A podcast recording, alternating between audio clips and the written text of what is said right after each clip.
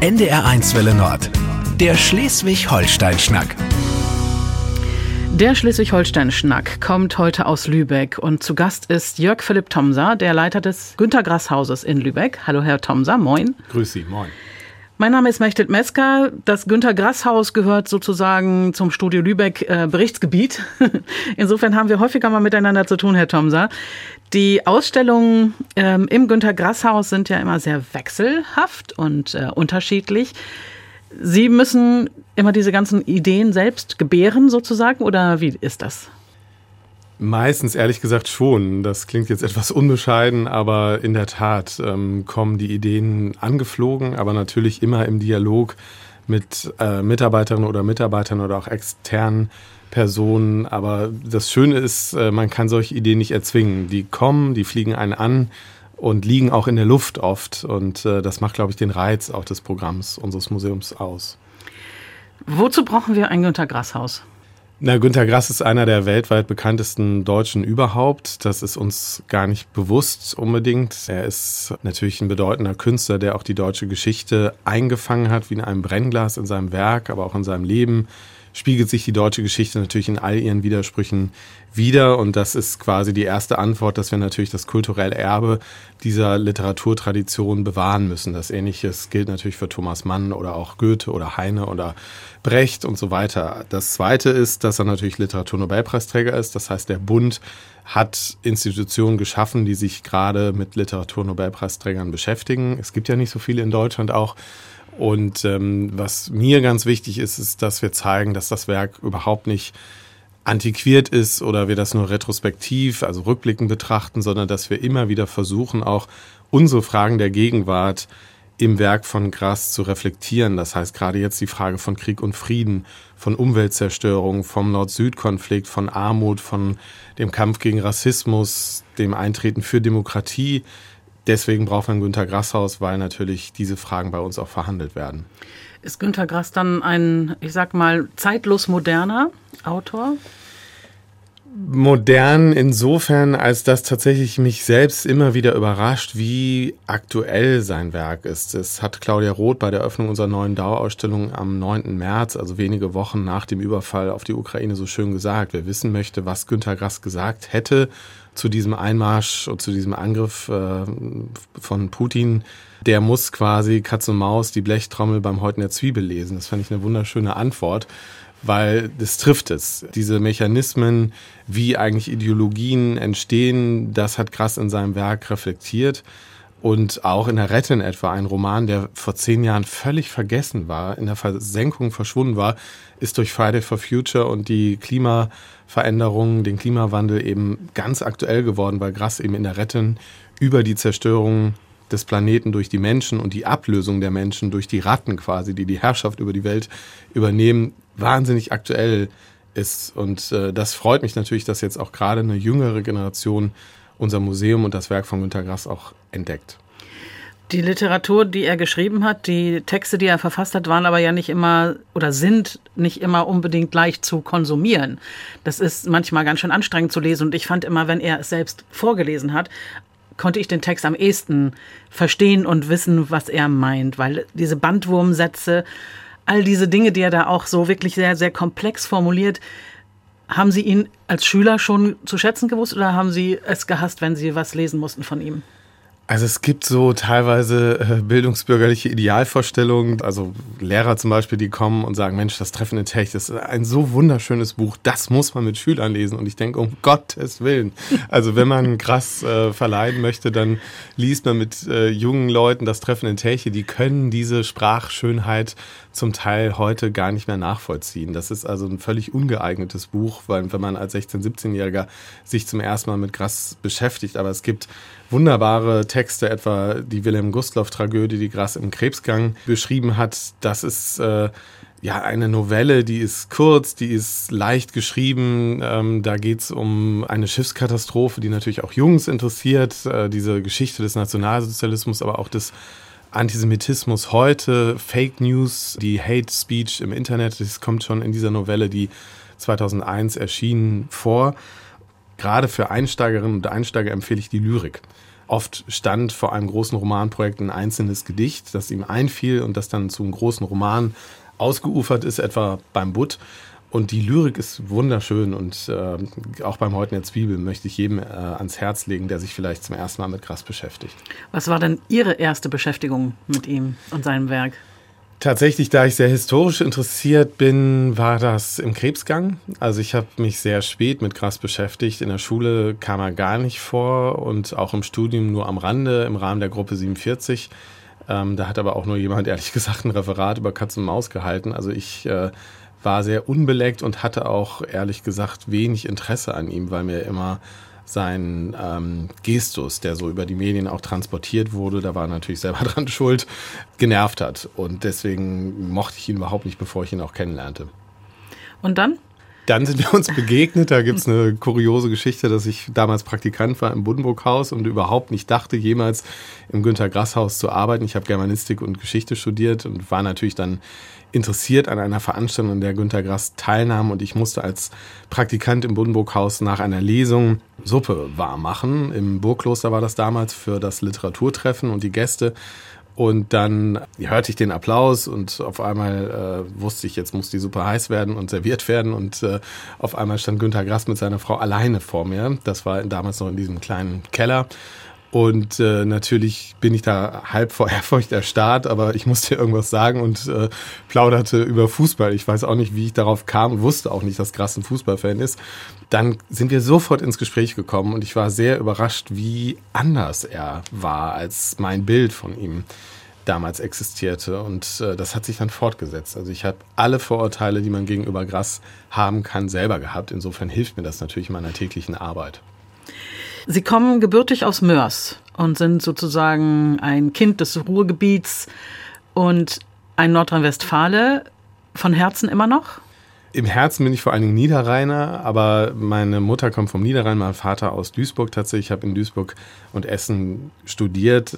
Natürlich merkt man, dass Lübeck und der Norden äh, anders sind in vielen Bereichen, etwa ja, was, was den Humor anbelangt, da gibt es natürlich bei uns Comedians, die, die hier äh, wenig verstanden werden, wie umgekehrt übrigens auch. Also Ditsche mag ich, aber es ist immer noch, was ich nicht so ganz nachvollziehen kann. Da helfen mir natürlich aber auch Persönlichkeiten wie Dörte Hansen etwa, die in ihren Büchern ja diesen typischen Norden großartig einfängt und mir als Exil-NRWler quasi auch Brücken baut, hier Fuß zu fassen, aber Scherz beiseite. Also ich fühle mich hier pudelwohl. Ich habe den Norden lieben gelernt, aber ich muss auch immer wieder mal zwischendurch in die Heimat. Meine Eltern äh, leben da noch, meine Schwester, meine viele Freunde. Dann merke ich schon direkt, wenn ich in Duisburg aus dem Zug aussteige, wenn da das erste Hömmer kommt, dann weiß ich, ich bin zu Hause. Aber es ist hier eine zweite Heimat geworden, durchaus. Wie sind Sie denn eigentlich da aufgewachsen in Ihrem Zuhause? Ist es ein literarisches Zuhause gewesen oder äh, was sind Ihre Eltern von Beruf? Wie war das? Eine Schwester haben Sie? Genau, ich habe äh, eine Schwester. Meine Mutter war Kindergärtnerin und dann später bei der Kriminalpolizei.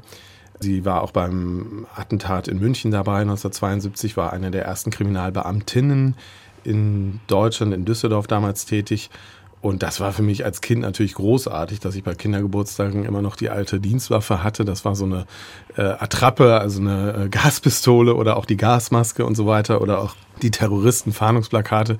Das war immer wahnsinnig aufregend, ähm, wenn sie dann auch erzählt hatte. Aber dadurch, dass sie vorher eben Erzieherin war, musste sie dann auch damals schlimmste Dinge ähm, mit ermitteln, also gerade Kindesmissbrauch, äh, Tötung von Kindern. Und als meine Schwester dann auf die Welt kam, hat sie sich dann auch von diesem Beruf verabschiedet.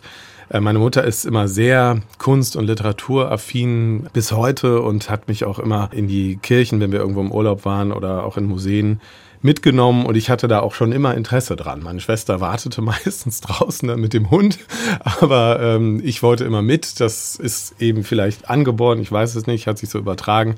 Ja, und mein Vater ist äh, Diplompädagoge, war Koordinator für Psychiatrie in Duisburg, hatte also die Psychiatrie aufgebaut im Rahmen eines Modellprogramms, insofern als dass man versucht, äh, psychisch Kranke eben so zu behandeln, dass es menschenwürdig ist, was ja in den 60er Jahren noch nicht der Fall war in Deutschland.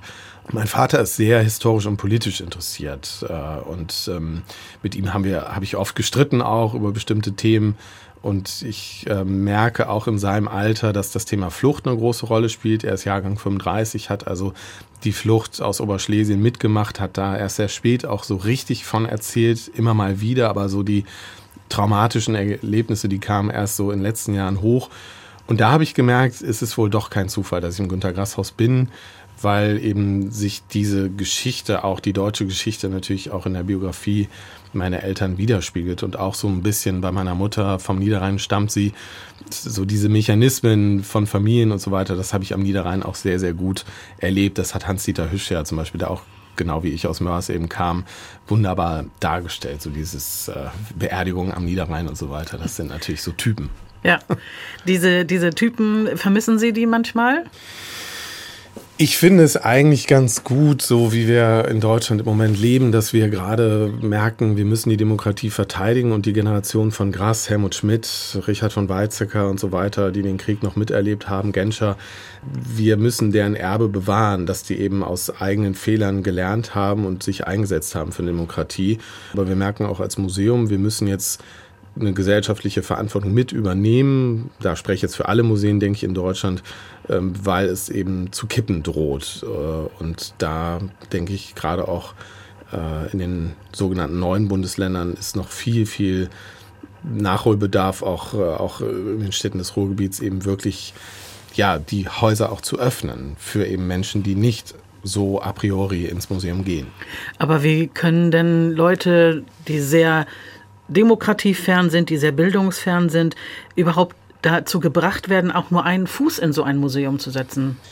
Ich habe ja promoviert tatsächlich über Kulturpolitik in Duisburg zwischen 1945 und 2005 und Duisburg ist ein schönes Beispiel, wie man eben tatsächlich es schafft, Menschen mit Migrationserfahrungen etwa in die Stadtbibliothek zu locken. Also Duisburg war eine der ersten Kommunen neben Frankfurt, die eine türkische Bibliothek aufgebaut haben, die ganz viele Angebote für Migranten geschafft haben, auch in den Stadtteilen vor allen Dingen.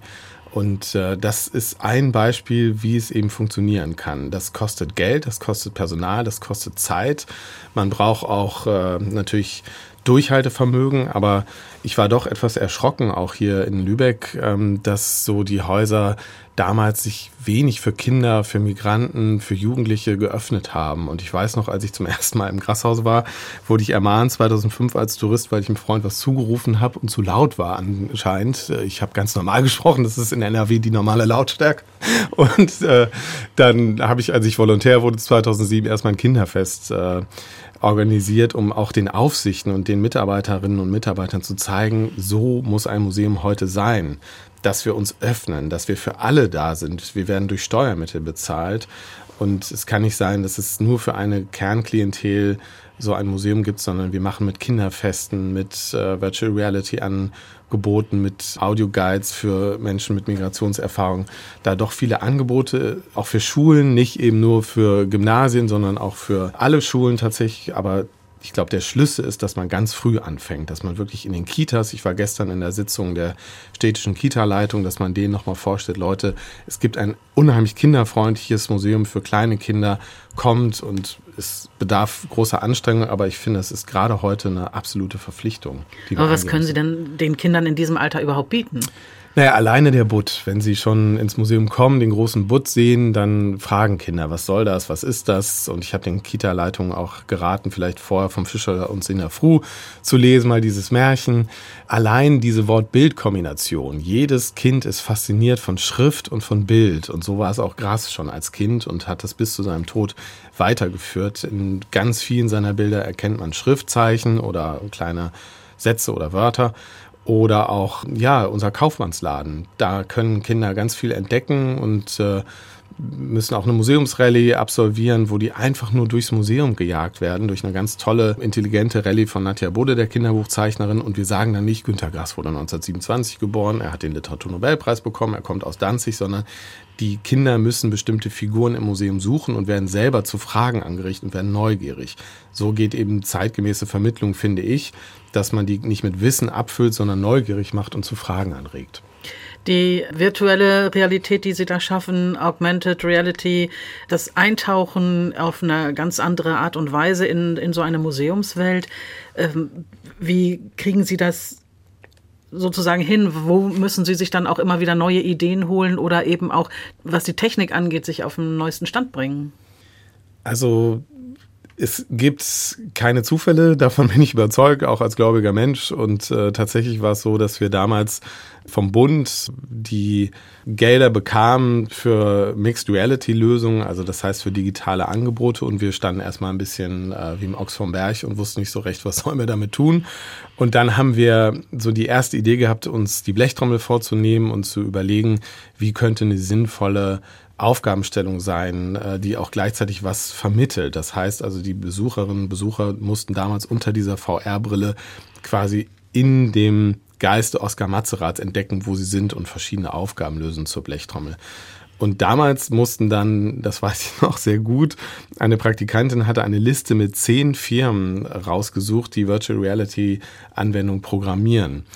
Und die zweite Firma hatte ich angerufen und lustigerweise, ich dachte, das sind jetzt irgendwelche Computer-Nerds, denen Günter Grass nichts sagt, denen die Blechtrommel nichts sagt. Und dann habe ich angefangen, gesagt, wer ich bin und so weiter, welches Museum ich vertrete. Und dann sagte sie, brauchen gar nicht weiterzureden.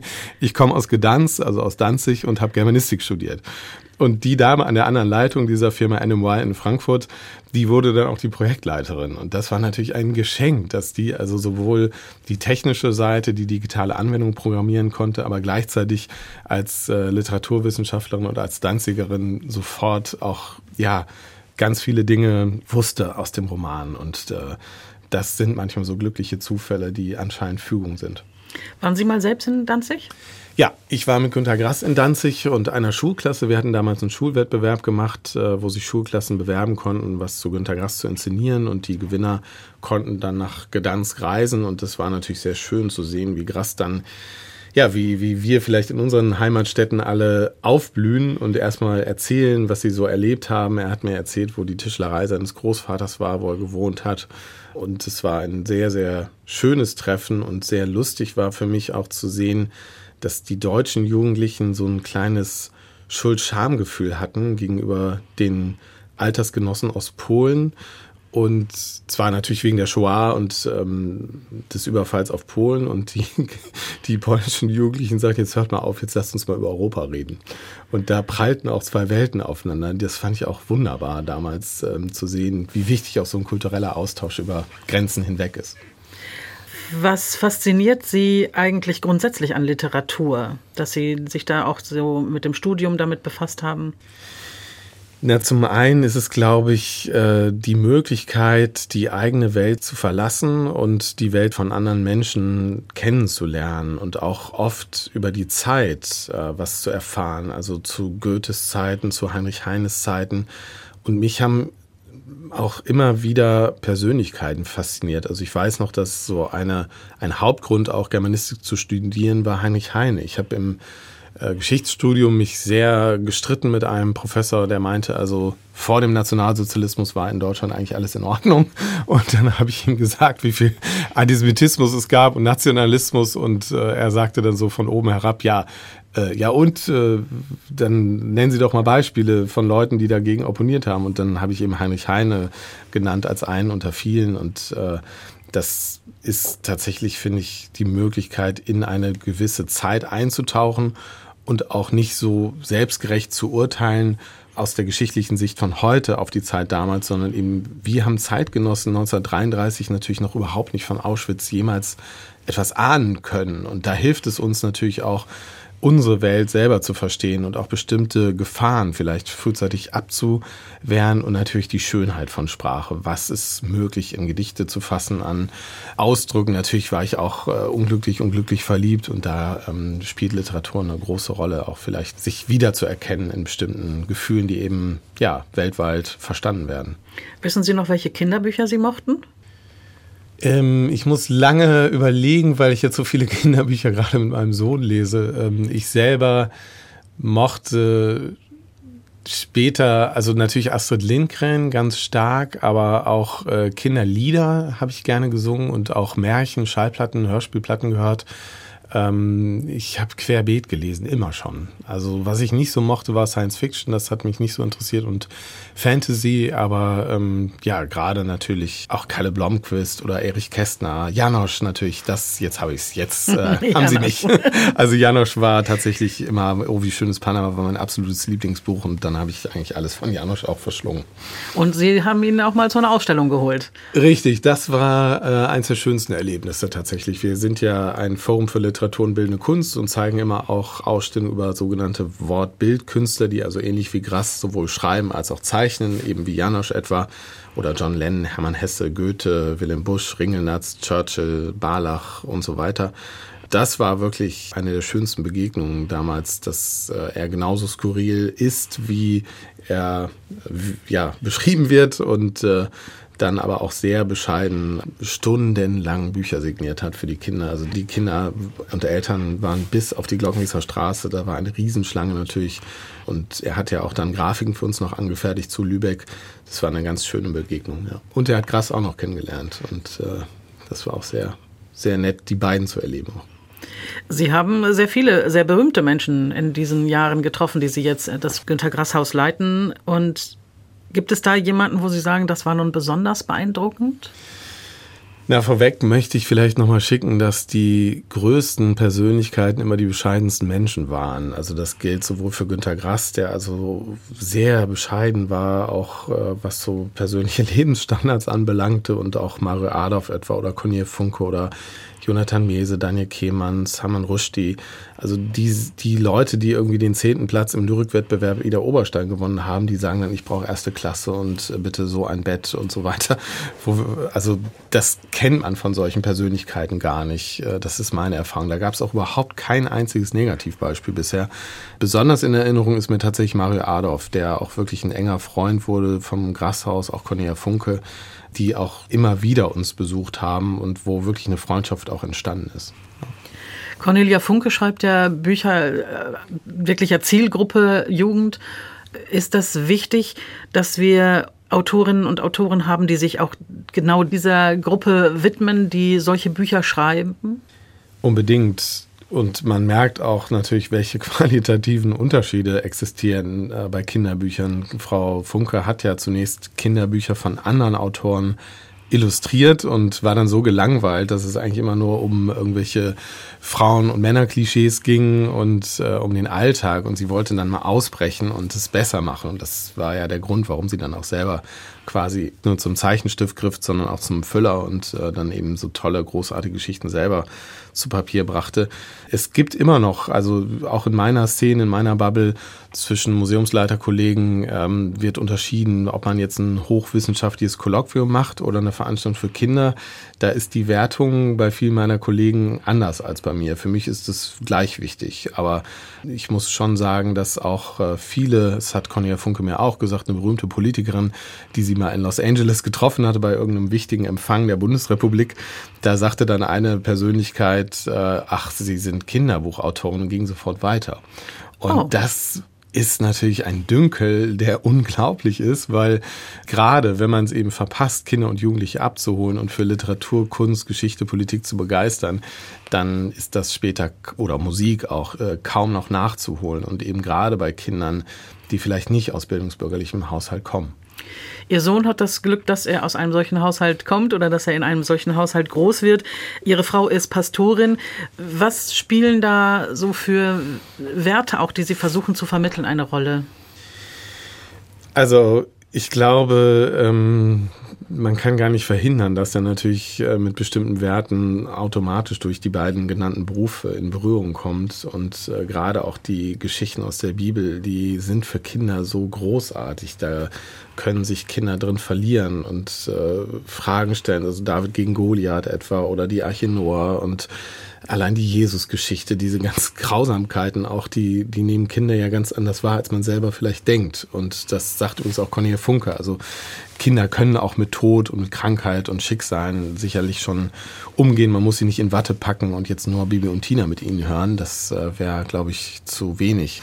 Aber tatsächlich merkt man schon jetzt auch so, kriegt er ja mit, der Krieg in der Ukraine, ähm, sagte kürzlich mal, er, er, wünschte, dass er nicht ähm, Putin kennen würde. Und ein Kind in seiner Kindergartengruppe stammt auch aus der Ukraine und äh, wir versuchen da natürlich auch dann auch zu sagen, nicht alle Russen sind jetzt böse und so weiter. Und äh, wir merken, wie viel man Kindern schon in diesem Alter auch in Anführungszeichen zumuten kann, wie viel Fragen sie haben und dass es besser ist, auch bestimmte Dinge anzusprechen und nicht zu tabuisieren. Das ist auch das Thema Tod. Etwa als Pastorin hat meine Frau natürlich ständig mit dem Thema Tod zu tun.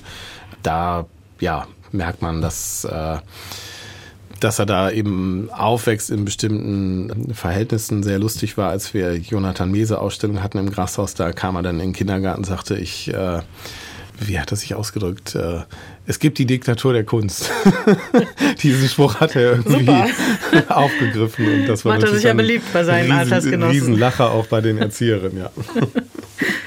Sind Sie sich mit Ihrer Frau einig, was so Erziehungsweise angeht? Da gibt es ja doch sehr unterschiedliche Ansätze und manchmal streiten sich Eltern darüber, wo es langgehen soll. Also äh, natürlich äh, haben wir manchmal auch unterschiedliche Ansätze und äh, die Sicht äh, von Männern, glaube ich, und Frauen ist dann doch auch unterschiedlich. Äh, da gibt es ja auch gerade ganz frische Untersuchungen wieder. Aber wir sind uns grundsätzlich sehr einig und nur in Nuancen. Ähm, gibt es dann manchmal Unterschiede. Aber es ist ganz witzig, dass ich zum Beispiel auch eher als äh, Nordrhein-Westfale ähm, sagt, Mensch, ist der denn warm genug angezogen? Und meine Frau eher sagt, nein, das doch hier äh, reicht völlig. Also als Norddeutsche, sie ist ja Hamburgerin, hat sie da auch ein anderes Verhältnis. Aber ja, wir sind uns fast immer einig. Sie sagten vorhin, Sie sind ein gläubiger Mensch. Welche Rolle spielt die Religion?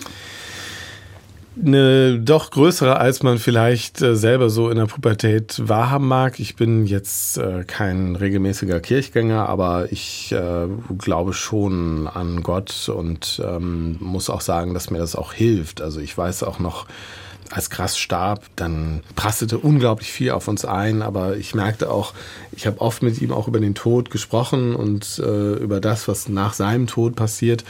Und ähm, er hat dann immer so stark betont, dass er nicht an Gott glaubt. Und er hat das schon so stark betont, dass ich ihm das irgendwann nicht mehr abgenommen habe, so richtig. Er ist ja sehr geprägt, auch durch den christlichen Glauben. Damals in Danzig lang fuhr, als Kind war er auch Messdiener. Aber ja, es ist irgendwie, glaube ich, gibt es da noch was und das hilft, glaube ich, schon, so äh, auch eher optimistisch zu bleiben und auch gelassener zu bleiben. Aber ich kann auch verstehen, wenn Leute damit gar nichts anfangen können. 2017 haben Sie im Grashaus eine ähm, Ausstellung gehabt, Gras und die Religionen. Ähm, wie sind Sie da rangegangen an dieses Thema? Na, zum einen, wie ich gerade schon sagte, dadurch, dass er durchs Christentum sehr stark geprägt wurde und das auch in seinem Werk, denken Sie an die Blechtrommel allein oder Katze und Maus, da spielt Schuld und Scham eine Riesenrolle auch, sind theologische Fragen auch. Er hat ja auch sich eigentlich der Literatur zugewandt, um die Schuld und Scham als Unschuldiger schuldig geworden zu sein, indem er in der Waffen-SS war und an den Nationalsozialismus bis zum 8. Mai 45 geglaubt hat. Später hat er eigentlich dieses Schamgefühl abarbeiten wollen durch sein gesellschaftspolitisches Engagement, durch sein literarisches Werk und äh, mir war dann wichtig, auch nochmal zu zeigen, natürlich gerade auch durch den Antisemitismusvorwurf, dass das absurd ist, dass wir ihn auch mal gezeigt haben mit Kippa, dass er Moscheen besucht hat, dass er eigentlich sein ganzes Leben lang sich für einen Dialog der Religion auch eingesetzt hat, auch für Muslime. Er hat ja schon 1972 gesagt, in Berlin-Kreuzberg fehlt ein Minarett, also auch heute sehr aktuell, dass wir sagen, die Religion soll sich nicht verstecken, sondern die Synagogen, Moscheen gehören so genau zum städtischen Bild wie die Lübecker Kirchen. Und äh, das war für uns ein Bedürfnis, auch nochmal darzustellen, dass das ja auch absolut wichtig ist im Diskurs dieser Zeit, weil eben viele der Meinung sind, nee, nee, Moscheen sollen vielleicht doch in den Keller wandern, die brauchen wir hier nicht. Und sehen Sie Ihre Zukunft weiterhin im Grashaus? ich fühle mich hier sehr wohl in Lübeck und ähm, ja, im Moment gibt es keinen Grund, sich da andere Gedanken zu machen, aber man weiß nie, was kommt. Das sagten Sie ja schon. Der, manchmal öffnen sich Türen und äh, ich fühle mich, wie gesagt, sehr wohl, aber ich würde auch nicht sagen, dass ich jetzt bis zum äh, Renteneintrittsalter immer da bleibe. Ist ja auch noch ein bisschen hin. genau, Gott sei Dank, ja. Gibt es etwas, was Sie sich so als, als äh, kreative Kraft für sich selbst eigentlich wünschen? Sind Sie selbst kreativ tätig? Ja, ich spiele Gitarre, ähm, höre gerne auch Musik, koche gerne, das hat ja auch viel mit Kreativität zu tun und entspanne da auch. Ich kann überhaupt nicht singen, tanzen, äh, deswegen auch bin ich nicht besonders sportlich, aber das ist auch dann sehr interessant zu beobachten, dass in Stressphasen natürlich keine guten Ideen kommt, aber wenn ich irgendwie über den Kochtopf rühre und im Kopftopf, Kochtopf rühre, den Gedanken bin, dann fällt mir gerade plötzlich was ein. So auch zum Beispiel über unsere nächste Ausstellung. Da geht es tatsächlich auch ums Kochen und äh, die wird dann am 2.3. mit Johann Lafer auch eröffnet. Haben Sie äh, selbst so kulinarische Ideen? Also erfinden Sie auch Gerichte oder nehmen Sie schön ein Rezeptbuch und äh, machen das, was da drin steht? Also meistens nehme ich das als Grundlage, als Inspiration und wandle das dann gerne ab. Ähm, aber ich kann Ihnen versprechen, dass das, was Grasso gekocht hat äh, und gegessen hat, gar nicht meins ist. Also die Innereien oder Schweinekopfsülze, äh, Aale, damit könnte man mich jagen. Aber auch das wird ja jetzt gerade wieder entdeckt. Äh, es ist überhaupt nicht meins. Ich kann Ihnen sagen, wenn man bei Grass zum Essen eingeladen war, war das keine Freude. Was hat äh, das ausgeglichen, dass es dann so ein äh, etwas weniger gutes Essen gab? Also, also es war ein tolles Essen, aber ich kutteln oder sowas, das esse ich, bringe ich nicht runter und äh, ich habe mich dann eher an die Beilagen gehalten. Also Kartoffeln und so weiter. Was hat ihn sonst noch so ausgemacht? Also er tanzte gerne Tango. Ja, er war ein sehr nahbarer, sehr humorvoller Mensch, äh, sehr warmherzig, sehr interessiert an anderen. Also er gilt ja so als Egomane und äh, hat äh, auch wunderbar war mal eine Veranstaltung mit Joschka Fischer, Uli Wickert und Günter Gast. Das war eine der ersten größeren, die ich organisiert habe. Und damals waren da so 25 Leute noch im Restaurant in Lübeck danach eingeladen mit Grass und Fischer und Wickert. Und äh, das Witzige war, dass die Lokalpolitiker dann die Weltlage erklärten und Fischer und Grass und Wickert sich ganz still da verhielten und in sich ruhten und ähm, er sehr bescheiden war. Ich weiß noch, als ich mal auf Möhn war in seiner Karte, da hatte er eine Gießkanne neben der Toilette, da gab es gar keinen äh, fließend Wasser und so weiter. Das zeichnete ihn aus, eine Bescheidenheit, aber eben dann auch doch eine Ernsthaftigkeit und vor allen Dingen, was heute uns, glaube ich, allen imponiert, eine absolute Unabhängigkeit. Ihm war vollkommen egal, wie über ihn geurteilt wird in der Presse. Ihn hat es verletzt, diese Angriffe auch, äh, aber er hat es durchgestanden, weil ihm das, was er sagte, sehr wichtig war und diese Unabhängigkeit, dieses Künstlersein durch und durch, finde ich, das zeichnet auch eine ganz große Künstlerpersönlichkeit letztendlich aus. Und von denen, glaube ich, könnten wir durchaus noch mehr haben. Konnten Sie gut mit ihm streiten? Ja, ich habe äh, mit ihm zweimal sehr heftig gestritten. Und ähm, das erste war, als ich äh, sehr jung war, da ging es um eine Ausstellung über Willy Brandt und ihn. Die beiden waren ja äh, befreundet mit Höhen und Tiefen.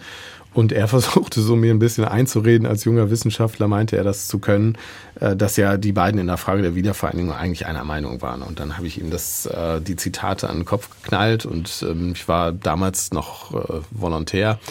Und dann hörten Frau Soling, seine Sekretärin und Frau Grass, die auch im Raum standen, ganz interessiert zu, weil sich auf einmal so ein kleines Wortgefecht ergab. Und letztendlich hat mir das später mal bewiesen, glaube ich, dass auch Frau Soling und Frau Grass vermutlich gemerkt haben, da sitzt jemand, der ist kein Schleimer, kein Ja-Sager und kein Abnicker. Und ich glaube, das fanden sie dann auch alle drei dann später gut, dass ich die Leitung dann übernahm und eine Unabhängigkeit auch der Institution gewahrt habe. Wir sind ja kein Tempel zu Lebzeiten, erst recht nicht danach geworden. Sie sagten gerade, es ist kein Tempel.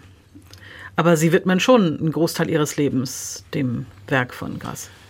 Ja, das stimmt, aber es ist nach wie vor noch interessant, weil man liest zum Beispiel Blechtrommel 2009, als sie 50 Jahre alt wurde, anders als 2019, als wir die sogenannte Flüchtlingskrise erlebt haben. Und man merkt, das Buch ist so aktuell, weil eben Flucht ein Riesenthema ist.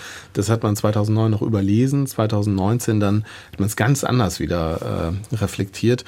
Aber das Schöne ist natürlich, dass auch wir diese Reihe der Doppelbegabung haben. Also wir werden sehr wahrscheinlich Helge Schneider zeigen nächstes Jahr als Doppelbegabung, als Musiker, als Filmemacher, als äh, äh, Schauspieler, als Schriftsteller, als Zeichner, als natürlich Comedian oder Winston Churchill, der zum ersten Mal als Literaturnobelpreisträger und Maler bei uns vorgestellt wurde in Deutschland.